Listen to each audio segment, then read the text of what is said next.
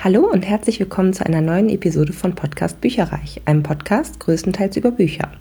Mein Name ist Ilana und es ist schon wieder soweit, dass ich euch die ja, Highlights und auch Flops meines äh, Lesemonats Juli erzähle. Ich finde es ziemlich krass. Es ist bald schon wieder Ende des Jahres, habe ich das Gefühl. Also die Monate fliegen einfach vorbei. Ich weiß nicht, ob es euch auch so geht, aber es ist schon August und äh, Wahnsinn, wo ist das Jahr geblieben? Äh, Komme ich noch nicht so ganz drauf klar. Aber ähm, ich habe im Juli sehr viele Bücher gelesen, äh, für meine Verhältnisse jedenfalls. Es sind sechs Stück insgesamt. Und ähm, ja, da lass uns da mal reingucken, am besten direkt. Das erste Buch, was ich gelesen habe, ist ähm, ein Rezensionsexemplar gewesen aus dem Random House Audio Verlag, ist von Ule Hansen. Das ist ein ähm, ja, Berliner Autorenduo, ähm, bestehend aus Astrid Uhle und Erik T. Hansen. Ähm, die schreiben sehr, sehr viel. Also der eine ist ähm, freie Journalist und äh, sie ist Lektorin. Ähm, und zusammen schreiben sie eben Bücher. Mhm, soweit ich weiß, ist das jetzt allerdings der erste Roman. Und ähm, ja, sonst haben sie halt viel so in Richtung Drehbücher, Sachbücher halt so in die Richtung ähm, geschrieben. Und ähm, ja, sind wohl Freunde und deswegen haben sie sich wohl zusammengetan und haben jetzt eben diesen Roman geschrieben und der heißt Neuntöter kommt einem erstmal komisch vor. Also ich habe zu Anfang gedacht, so was soll denn das heißen? Das Cover hatte mich allerdings sehr angesprochen und auch die Story dahinter. Ich gedacht, okay, dem äh, gebe ich mal eine Chance, mh, mm, weil das Cover ist halt so richtig geil. Das ist so ein, so ein schwarzes Cover mit so Goldapplikationen und einem Vogel drauf und so. Also ist ziemlich cool gemacht. Und der Titel wird auch relativ schnell ähm, äh, erklärt im Buch, also ich sag mal im ersten Drittel. Und es ist jetzt auch kein Spoiler, deswegen erzähle ich das auch mal ganz kurz. Also Neuntöter ist quasi der Name eines Vogels, der mittlerweile so gut wie ausgestorben ist und der im Mittelalter aber sehr mh, mm, häufig vorkam so in Deutschland. Und ähm, der Vogel war so ein bisschen sadistisch. Der hat halt ja bis zu neun, ich glaube kleinere Vögel, also einfach bis zu neun Beutestücke sozusagen aufgehängt an äh, Zäunen, Bäumen etc. pp. Äh, an so Dornen irgendwie aufgespießt, um eben so eine Art Vorrat zu haben. Und das ist halt auch relativ ähnlich zu dem, was der Mörder in diesem Buch eben jetzt äh, macht. Und zwar mh, hm, fand ich ganz gut, das ist halt eher eine Mörderbande. Das ist jetzt auch kein, keine Überraschung, das kommt relativ schnell raus, dass es alleine einfach gar nicht schaffbar ist. Und zwar ist es so, dass in einem leerstehenden, also nicht leerstehenden Gebäude, sondern es ist auch nochmal was Besonderes. Da gibt es quasi in Berlin ein ähm, relativ zentralen Platz, wo auch ähm, Autos langfahren, Leute langlaufen etc. pp. Und da ist eins der Gebäude, ist gar kein Gebäude, sondern ist eigentlich ein ja, Gerüst mit mh, mm, Fassaden. Ich kann es mir noch nicht so ganz vorstellen. Also wahrscheinlich wie, wie so eine, ähm, außenrum ist etwas, was aussieht, als wäre es ein Haus. Aber in Wirklichkeit ist innen drin halt ähm, eigentlich nichts. Also es ist komplett äh, ja, entkernt. Und ähm, da geht ein, also wird per Zufall sozusagen werden drei Leichen gefunden und die sind wie in so ein Kokon eingewickelt. Mega eklig, also ja, mehr oder weniger, also die, die, die verhungern und verdursten und ja, ersticken oder wie auch immer halt vor den Augen der Menschen mehr oder weniger. Also ähm, es ist ja schon so, dass es relativ zentral ist und, und Menschen die sehen und entdecken könnten.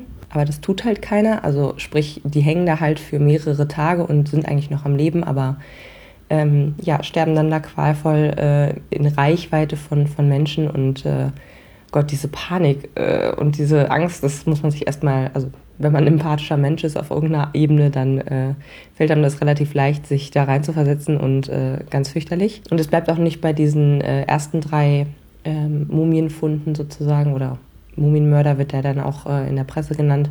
Dabei bleibt es nicht, sondern es kommen halt noch weitere und ja, und die Geschichte geht eigentlich nicht nur um diese Morde natürlich, sondern auch um die Ermittler.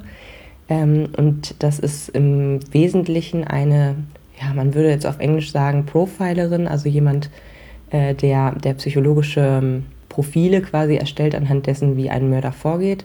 Und ähm, die Dame heißt Emma Caro, äh, ist selber ein Missbrauchsopfer und hat ganz starke ähm, private Probleme, möchte ich es mal nennen, weil ihr Vergewaltiger von damals ist ja komplett rehabilitiert, ist irgendwie an die Presse gegangen, hat jetzt ein neues Buch rausgebracht und sie regt halt oder sie sie hat halt noch so komplette Rachefantasien. Sie ist ja wie gesagt Polizistin und ähm, kann ja auch mit Waffen umgehen und so weiter. Und also eigentlich, naja, sie plant es nicht, aber sie fantasiert da, darüber, wie es wäre, ihn zu töten. Und ähm, ist selber halt super instabil. Das Einzige, was ihr Halt gibt, ist so ihre Schwester und ihre Nichte. Die kommen hier auch relativ häufig drin vor. Aber sie selber, sie passt da nicht so richtig rein. Sie würde gerne eine eigene Familie haben. Das hat er ihr auf jeden Fall genommen. Sie kann halt nicht mehr schwanger werden. Sie weiß auch nicht so genau, sie ja, Entschuldigung, aber sie äh, vögelt sich halt durch halb Berlin und sie ist einfach kaputt gemacht worden dadurch. Und es hat ihr Leben bis heute im Griff. Und sie versucht halt klarzukommen, sie versucht normal zu bleiben. Und es gelingt ihr einfach nicht. Und ähm, das ist ja häufig so, dass halt die klassischen Ermittler, sage ich jetzt mal, oder die, die äh, Polizisten dann nochmal eine dunkle Vergangenheit haben. Ist ein bisschen klischeehaft grundsätzlich, aber, oder halt ein Klassiker aus, der, aus, der, äh, aus dem Genre so.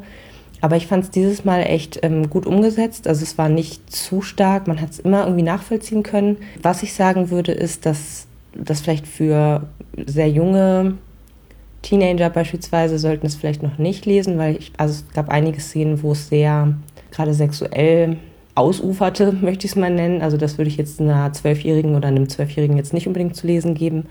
Ähm, muss man natürlich selber wissen, aber ähm, ja, ich, also da würde ich schon sagen, ähm, ist vielleicht nichts für, für äh, Kinder oder halt Heranwachsende.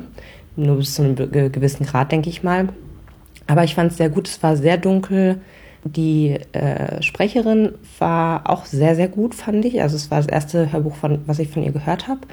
Ähm, und zwar heißt sie Friederike Kempter und ähm, viele würden sie wahrscheinlich kennen. Die hat bei Lady Kracher ganz viel mitgespielt. Das ist diese kleine Blonde, sage ich jetzt mal.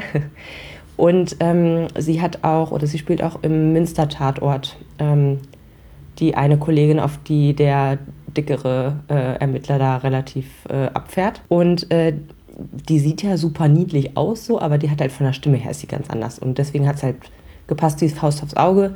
Die hat vorher noch nicht so viele Hörbücher gesprochen. Ich habe mal recherchiert und habe, ähm, ich sag mal, zwei Handvoll gefunden. Viele davon sind Kinderbücher und ein bisschen älter. Und ansonsten hat sie ähm, Nullzeit von Julie C. mal gelesen. Und äh, Lisa McCann, die ich irgendwie, irgendwas klingelt da, aber ich glaube, ich habe die noch nicht gelesen. Äh, von Lisa McCann gibt es so eine Reihe, die nennt sich Ich weiß, was du letzte Nacht geträumt hast. Und da gibt es ähm, zwei Hörbücher von, die sind auch beide von Friederike Kempter gelesen worden. Ist also eine Schauspielerin, die das sehr, sehr gut macht, tolle Stimme hat und auch so ein bisschen so harsh in der Stimme werden kann, so was halt super gut zu dieser Emma Caro, ähm, der Hauptprotagonistin, ähm, jetzt in dem Buch gepasst hat. Also ich nehme fast an, dass es da mehrere Bücher von geben wird und ähm, werde auf jeden Fall dranbleiben, weil ich fand es ähm, sehr solide. Ich würde dem Ganzen vier Sterne, gute vier Sterne geben. Und ähm, es war einfach packend, es war irgendwie ein mega cooles Setting. Ach ja, können wir darüber nochmal sprechen. Berlin, ne? Also ich kenne mich in Berlin überhaupt nicht aus. Deswegen, ähm, ich habe mir die ganze Zeit gewünscht, dass es in Hamburg irgendwie spielt, was natürlich schwierig wird, wenn die äh, beiden sich in, in Berlin so gut äh, auskennen und dort auch leben. Aber es war so cool gemacht. Ich habe die ganze Zeit nur gedacht, so, ey, wenn ich in äh, Berlin mich auskennen würde oder in Berlin wohnen würde, das wäre das Highlight-Buch für mich, weil einfach ähm, so viel auch erzählt wird, so wo die sich gerade befinden und halt verschiedene Stadtteile werden ein bisschen näher gezeigt und so und also ich glaube, das, das äh, ist nochmal ein Bonus für alle, die sich in Berlin gut auskennen. So. Genau. Und wie gesagt, insgesamt, also ich fand die Charaktere gut, ähm, die Morde waren super gruselig. Ähm, man hat auch, also ich persönlich habe längere Zeit nicht gewusst, was da los ist, sage ich jetzt mal. Was ich ein bisschen schade fand, war, ähm, dass Teile der Handlung ein bisschen ins, ins, ins Realitätsferne abgedriftet sind, insofern, als dass sie ja eigentlich nur in Anführungsstrichen die Profilerin ist. Das heißt, an und für sich ermittelt sie halt nicht, das darf sie gar nicht, aber sie tut es halt irgendwie doch, was ich ein bisschen unlogisch fand so. Und dementsprechend wird es auch von einem Krimi zu einem Thriller mehr oder weniger, weil, ohne jetzt zu viel zu verraten, aber sie wird halt noch stärker damit reingezogen und gerät auch in direkte Gefahr. Das ist natürlich für ein, für ein Buch, sage ich jetzt mal, für eine Spannung gut und von Vorteil, aber es ist halt nicht unbedingt realitätsnah aus meiner Sicht. Das fand ich ein bisschen schade, aber die Aufklärung war grundsätzlich plausibel und ähm, ja, wie gesagt, ich bin gespannt, wie es weitergeht, wenn es denn weitergeht und ähm, werde das definitiv mir auch ähm, ja, den Nachfolgerband holen und äh, das weiter beobachten. Und ähm, ich habe für euch jetzt auch nochmal einen kleinen Ausschnitt mitgebracht, damit ihr euch zum Beispiel auch vorstellen könnt, wie die Friederike Kempter das Ganze interpretiert. Lutz folgte Emma vor das Fenster, drehte sich den Kokons zu. Die anderen hielten inne. Was siehst du? Emma. Ich sehe fünf Leichen. In drei Reihen, betonte Emma. Sie wurden sorgsam positioniert. Alle schauen nach vorn. Das Opfer ganz vorn, das zuerst hingehängt wurde, sieht nur das Fenster. Aber die Opfer hinter ihm schauen gleichzeitig auf ihn und aus dem Fenster. Stimmt, sagte Lutz, der nun direkt vor dem Fenster stand. Sie schauen mich an. Hektisch trat er zur Seite. Deshalb hat er das Fenster eingeschlagen, schloss Emma, damit sie rausgucken konnten. Sie haben nirgends hingeschaut, belehrte Felix sie genervt, ungeduldig. Sie waren tot. Sie lebten, sagte Emma leise. Ihr letzter Blick war aus diesem Fenster und aufeinander.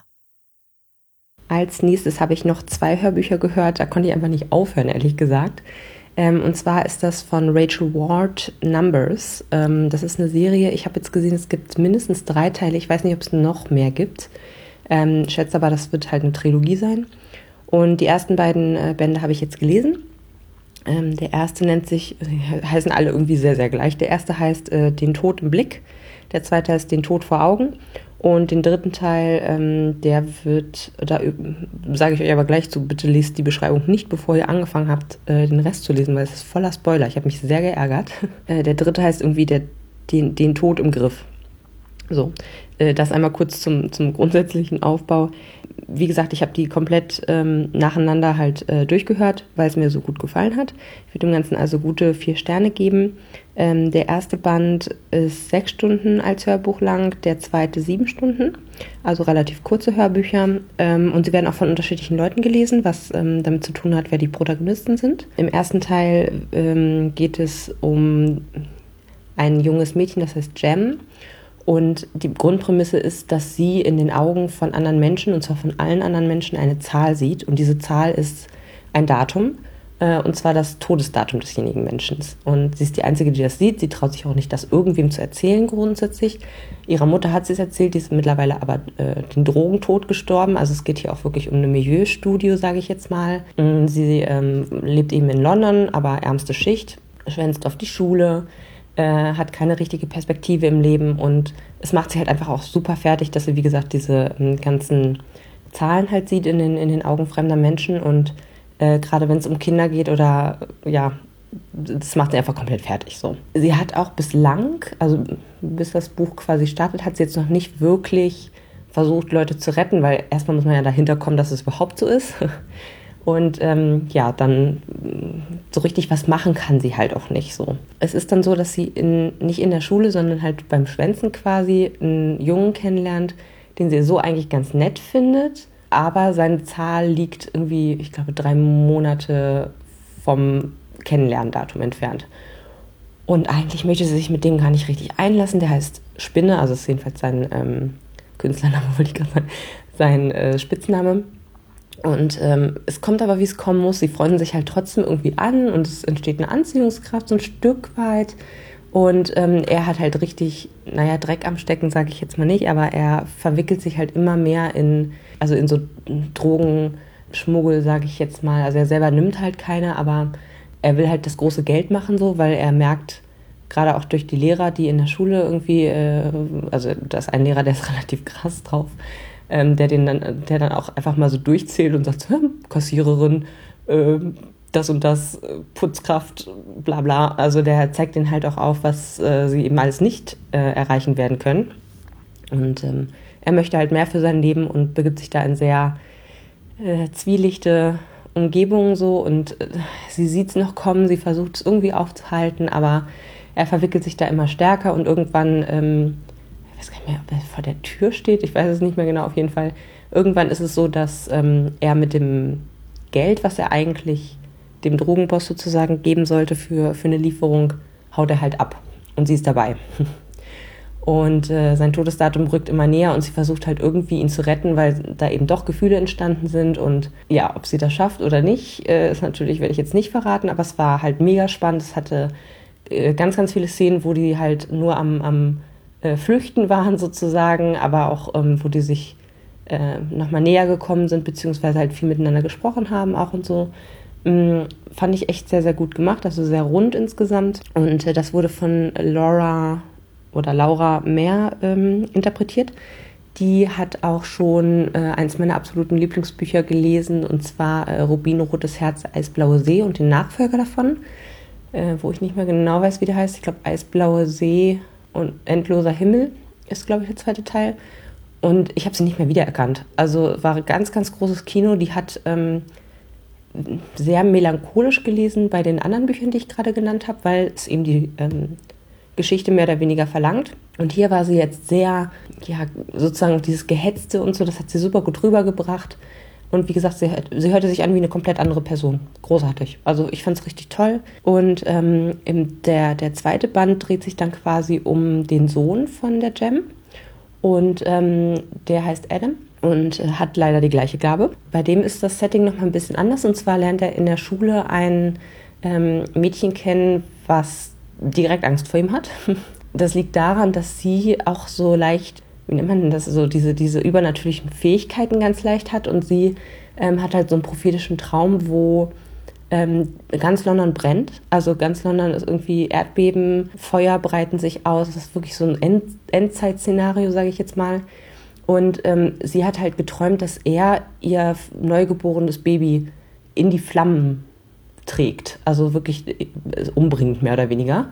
Und ähm, deswegen hat sie halt fürchterliche Angst vom allerersten Tag an. Also sie ist gerade tatsächlich schwanger, aber ähm, das hat, oder der, der, der, naja, sagen wir es einfach ganz gerade heraus, der Vater ist ihr eigener Vater. So, also sie wurde zu Hause missbraucht und ähm, will da eben auch weg. Und äh, also eine ganz schwierige Geschichte auf der Seite, obwohl sie eigentlich aus guten Verhältnissen kommt.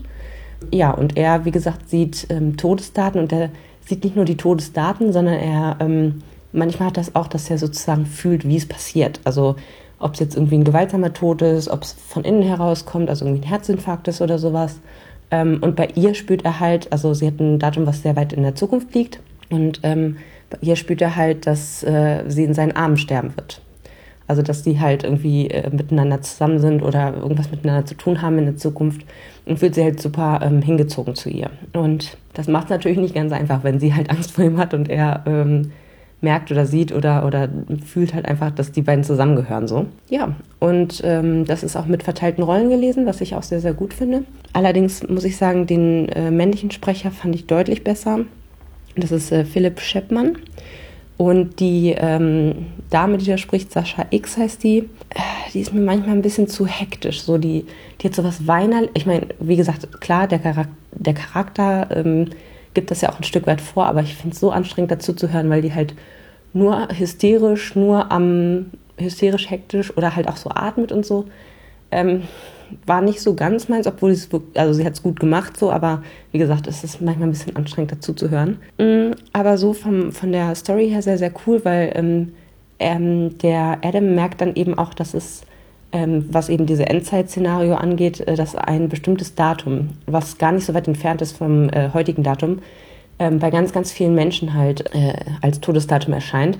Das heißt, da ist eben, und er versucht das so ein bisschen zu verhindern. So. Und natürlich glaubt ihm kein Mensch.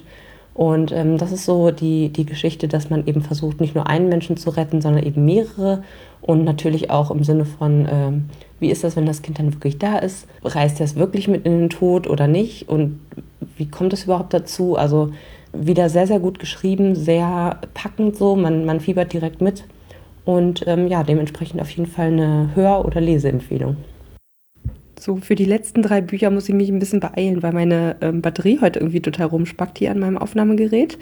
Ich habe noch ähm, drei Bücher gelesen. Das nächste ist von Madeleine Lengle. Die Zeitfalte nennt sich das. Es ist ein ähm, Sci-Fi- oder Fantasy-Klassiker, habe ich gehört. Kennt man, glaube ich, in Deutschland relativ ähm, wenig sozusagen. Also kennt man, glaube ich, in Deutschland nicht so sehr wie ähm, in den USA beispielsweise. Aber ähm, ja, ich wollte schon länger mal lesen, weil es eben Klassiker ist und äh, habe das nun getan. Ist ein relativ kleines Buch mit 222 Seiten und ähm, mir hat es auch nicht übermäßig gut gefallen, muss ich leider sagen. Also ich würde dem Ganzen drei Sterne geben. Es geht grundsätzlich um ein kleines Mädchen, was ähm, noch drei Brüder hat. Von der Sprache her sehr alt ähm, oder altbacken, sage ich jetzt mal. Ich glaube, das spielt so die Mutter ist halt Wissenschaftlerin, deswegen kann es eigentlich gar nicht so spät spielen, aber es wirkt halt sehr altbacken durch die Sprache. Und ähm, dieses kleine Mädchen, Mac heißt die, ähm, hat noch einen kleineren Bruder, der, glaube, also sie ist so um, weiß nicht, 12, 13, sage ich jetzt mal. Der kleine Bruder müsste so um die vier oder fünf Jahre alt sein, ist aber mega naseweiß und, und verhält sich überhaupt nicht wie ein Vier- oder Fünfjähriger, also mal so gar nicht. Und dann gibt es noch, ich sag mal, die blöden Brüder, ähm, das sind Zwillinge, die ich glaube, älter sind als Mac und ähm, die halt viel machen in Richtung, also sie sind sehr sportlich und so, so die Dumpfbacken irgendwie. Also sehr überzeichnet ähm, stellenweise und es ist auch für Kinder und, und, und Jugendliche, also es ist kein Erwachsenenklassiker, sondern halt eher in Richtung Kinderliteratur. Ja, es geht darum, dass der Vater der Familie verschwunden ist, schon mittlerweile seit einigen Jahren und es wird im Dorf gemunkelt so, dass der eben mit einer anderen Frau abgehauen ist, was aber keiner so richtig aus der Familie dann glauben kann. Und ähm, ja, der war halt auch Wissenschaftler und ähm, äh, scheinbar ist das irgendwas mit dem, mit dem Beruf gewesen, weswegen er in Wirklichkeit äh, weg ist, aber er kommt halt nicht wieder. Und das belastet die Familie natürlich sehr stark. Die Mutter ist, wie gesagt, auch noch ähm, da. Die äh, kocht dann immer in ihrem, in ihrem selbst errichteten Labor äh, auf dem Bunsenbrenner, so nach dem Motto. Also äh, versucht da die Familie irgendwie durchzubringen. Und es geht jetzt darum, dass ähm, drei Hexen mehr oder weniger äh, auf einmal ins Bild kommen und ähm, das sind halt alte Frauen sozusagen und die äh, haben aber magische Kräfte und kommen auch in Wirklichkeit gar nicht richtig von hier und also von der Welt und äh, nehmen die dann eben an die Hand. Das heißt, die bedeutet äh, Mac, ihren kleinen Bruder und noch ein ähm, Freund aus der Schule äh, oder Bekannten aus der Schule, der dann eben deren Freund wird und äh, der ein, ein schwieriges äh, Zuhause hat. Tatsächlich bei ihm ist auch irgendwie, seine Mutter kümmert sich gar nicht richtig und ist, glaube ich, auch Alkoholikerin oder so. Wird nicht genauer beleuchtet, wird nur ganz kurz mal angekratzt so und die begeben sich dann eben mit diesen drei Hexen im Universum auf die Suche nach dem Vater. Wie gesagt, mir hat die Sprache nicht so gut gefallen. Die Charaktere, also ich habe gemerkt, dass das sozusagen dass sich da jemand extrem viel Mühe mitgegeben hat. Und ich denke mal, dass auch viele, die damit quasi aufgewachsen sind, das auch irgendwie cool fanden oder sich damit identifizieren konnten. Mir ist das irgendwie völlig vorbeigegangen. Also weiß ich nicht, das, äh, ich fand die alle jetzt nicht so toll. Ich fand auch die Story zum Schluss so ein bisschen abgehackt irgendwie ähm, weil sie, also es wurde dann gegen was Großes, Dunkles, Böses gekämpft, aber eigentlich dann doch wieder nicht, weil dann war das woanders. Und also ich, ich fand es ehrlich gesagt ein bisschen konfus. Der Schluss war Holter die Polter und ähm, auf einmal war wieder alles happy und, und, und glücklich irgendwie. Und das war einfach, also meins war es leider überhaupt nicht. Ich kann es nicht richtig nachvollziehen, warum das ein Klassiker geworden ist. Aber gut. Und ähm, ja, mich konnte es nicht überzeugen. Ich würde es euch auch nicht empfehlen zu lesen. Ähm, wie gesagt, vielleicht ist es einfach anders, wenn man damit irgendwie aufgewachsen ist. So, das war das. Mm, und dann habe ich noch ein Rezensionsexemplar ähm, gelesen und zwar von Ina Linger und Sina Barth, Free Night Stand, Liebe ist simpel. Ähm, danke nochmal dafür. Das Ganze hat 364 Seiten und ähm, hat von mir auch eher so drei Sterne bekommen. Liegt einfach daran, dass, also zum einen fand ich mit 360 Seiten für das Genre sozusagen fand ich es relativ lang. Ähm, es ging immer hin und her sozusagen ähm, zwischen den beiden äh, Protagonisten. Also vielleicht ganz kurz, worum geht es eigentlich? Eine junge Autorin aus Deutschland kommt nach LA, um ähm, an einem völlig verhunzten Drehbuch äh, mitzuarbeiten, weil ihre Filme oder andersrum ihre Bücher werden verfilmt. Der erste ist schon rausgekommen, war relativ ähm, gefloppt, sage ich jetzt mal, oder äh, gefiel ihr auch persönlich vom, von der Umsetzung im Drehbuch halt nicht gut. Und jetzt ähm, gibt es aber noch mehrere Bände in der Reihe und äh, sie möchte jetzt den Rest äh, retten. Ja, äh, ist das auch mit, dem, mit der Produktionsfirma und so weiter, das ist auch so vereinbart. Und am Vorabend, bevor das alles so richtig losgehen äh, soll, wird sie nochmal überredet von ihrer besten Freundin, bei der sie dort auch ähm, wohnt, nochmal auf eine Party zu gehen, es richtig krachen zu lassen, weil sie eben auch äh, aus einer frisch gescheiterten Beziehung kommt, mal wieder und ähm, sie einfach total äh, am Boden ist so und sie lernt halt jemanden kennen, hat mit dem One-Night-Stand und der ist auch sehr gut, also ist jetzt nichts, wo man irgendwie sagen muss, oh Gott, äh, Katastrophe, Hände über den Kopf zusammenschlagen und ähm, ja, sie türmt dann am nächsten Morgen sozusagen aus seiner Wohnung und alles ist super bis sie dann zum Mittagessen mit dem ähm, Drehbuchautor kommt und es ist er. Und äh, dieses, dieses Grundszenario und auch diese, dieser, dieser Humor, sage ich jetzt mal, das kennt man ja auch schon aus anderen Filmen, Büchern, das ist halt so was, ich sag mal klassisch, so stelle ich mir einfach so einen Liebesfilm vor, so genau so eine Verwe Ver Verwicklung eigentlich. Und ähm, ja, es äh, wird dann immer aus unterschiedlichen Perspektiven erzählt. Also einmal aus Lisas Perspektive, das ist die Hauptprotagonistin, ähm, und aus Nicks Perspektive. Und das ist auch ganz gut, dass man dann so ein bisschen ähm, ja, reinfühlen kann und auch äh, von den unterschiedlichen Leuten das dann eben auch sehen kann. Und ähm, ja, wie gesagt, das war mir halt ein bisschen zu viel hin und her, weil ähm, natürlich ist es denen erstmal peinlich und sie müssen halt die nächsten, ich glaube, sechs Wochen halt ganz eng miteinander arbeiten. Und wie macht man das, wenn man gerade äh, eigentlich äh, ja unverbindlichen Sex gehabt hat so und äh, das war schon ganz ganz witzig gemacht. Ja, mir persönlich waren die Charaktere ähm, ein ganz kleines bisschen zu flach, sage ich jetzt mal. Beispielsweise wurde bei der Lisa ganz häufig gesagt so, so ich bin jetzt eine taffe Karrierefrau, ich mache sie alle nieder, so nach dem Motto. Und dann hat sie sich aber überhaupt nicht so verhalten und auch wie Nick sie gesehen hat, ähm, so als, ich sag mal, kleines süßes Mädchen, so das hat halt also nur weil man sagt, dass man tough ist, ist man halt nicht tough. Und ähm, das hat mich ein ganz kleines bisschen gestört. Ähm, und auch sonst, also die Nebencharaktere, beispielsweise die beste Freundin von der Lisa und auch der beste Kumpel von dem Nick, der gleichzeitig auch der Hauptdarsteller und Schauspieler ist von dem ähm, äh, Film oder von den Filmen, äh, die waren halt super flach irgendwo. Ähm, weil beispielsweise der an dem, an dem Schauspieler hat mich extrem gestört, dass der hat ein riesen Ego, aber gibt halt null Paroli, wenn, also und lässt sich halt total rumschubsen von dem Nick. Und ich habe nicht das Gefühl gehabt, dass die, ja, ich sag mal, eigenständige Personen wirklich gewesen sind. Und zum Schluss äh, ging es noch in Richtung, okay, die beiden werden auch noch verkuppelt. Und das war mir dann ehrlich gesagt ein bisschen zu viel Kitsch. Ähm, aber sonst, und da muss man auch wirklich sagen, vielleicht liegt es auch einfach daran, dass das ich wollte das ganz gerne lesen, weil es wirklich auch, ähm, weil ich nicht so häufig Liebesromane lese, aber ähm, ja, vielleicht liegt es ein Stück weit auch daran, dass das einfach dieses Genre mir vielleicht auch nicht unbedingt liegt, in Anführungsstrichen, weil es gibt super viele Leute, die äh, dem Ganzen fünf Sterne gegeben haben im Internet, bei Lovely Books beispielsweise. Insofern scheint es ja echt viele Leute sehr begeistert zu haben. Insofern möchte ich da gar nicht so viel äh, Negatives drüber sagen, sondern das waren jetzt einfach nur Punkte, die mir halt aufgefallen sind und ähm, die mir das ein bisschen äh, verlitten haben. Alle Szenen, die so in Richtung glückliches Liebespaar äh, im Bett und so weiter und so fort äh, gegangen sind, die fand ich wirklich gut. Die waren super geschrieben und ähm, man hat auch wirklich was gefühlt so und äh, das fand ich sehr, sehr gut.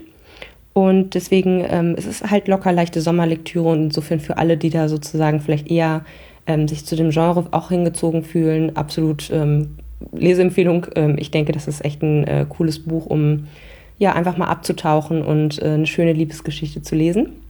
Denn natürlich gibt es ein Happy End. ich glaube, da habe ich jetzt nicht zu viel verraten. Und wenn wir mal bei romantischen Gefühlen bleiben, allerdings diesmal mit ähm, Krimi-Elementen versetzt, dann äh, habe ich als letztes in diesem Monat Der irische Löwe von Anneli Wendeberg gelesen. Und das ist ein Anna Kronberg-Krimi, also sprich gehört zu der Anna Kronberg-Reihe, von der ich schon mal erzählt habe und wo ich den dritten Teil auch noch äh, zu lesen habe. Das hier ist jetzt so eine Art Prequel.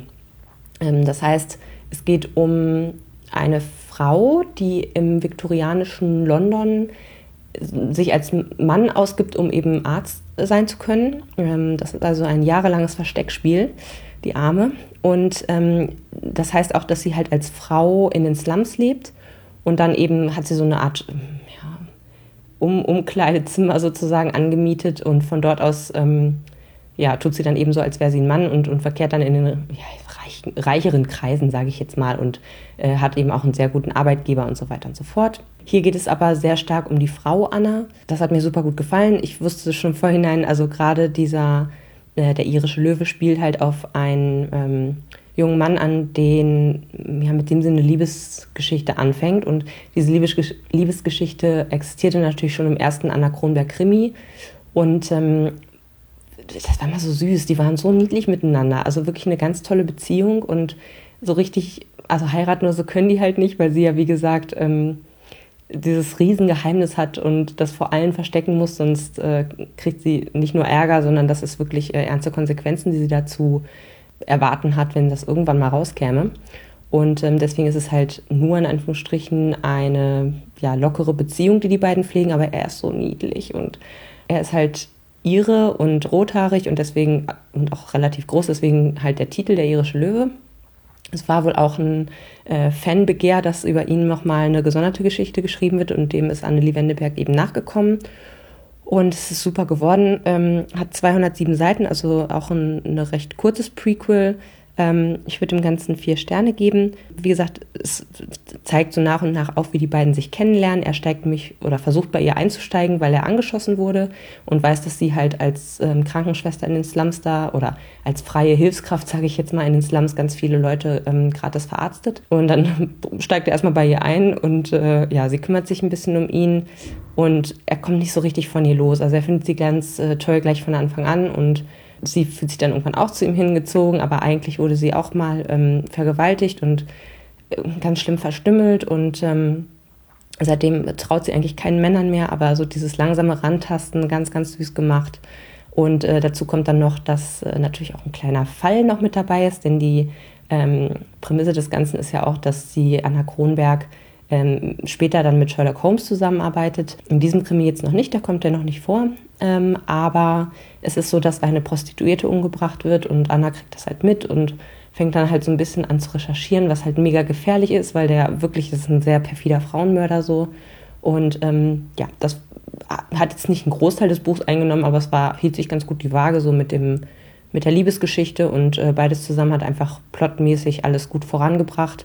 Hat mir sehr gut gefallen und ähm, jetzt muss ich wirklich demnächst mal den dritten und letzten Teil von den Anna Kronberg Krimis lesen, damit ich hier eine, eine Runde habe.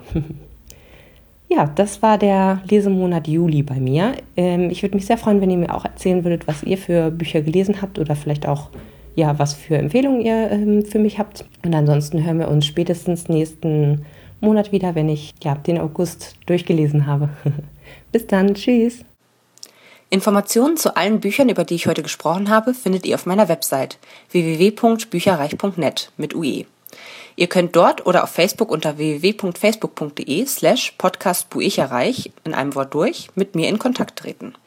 Meine E-Mail-Adresse lautet buicherreich at gmail.com. Wenn ihr diesen Podcast über iTunes abonniert habt, würde ich mich riesig freuen, wenn ihr mir eine 5-Sterne-Bewertung hinterlasst. Dies ist ein privater Buch-Podcast, in dem ich nur meine eigene private Meinung wiedergebe. Wenn mir ein Buch oder Hörbuch kostenlos zur Verfügung gestellt wird, kennzeichne ich es entsprechend auf meiner Website.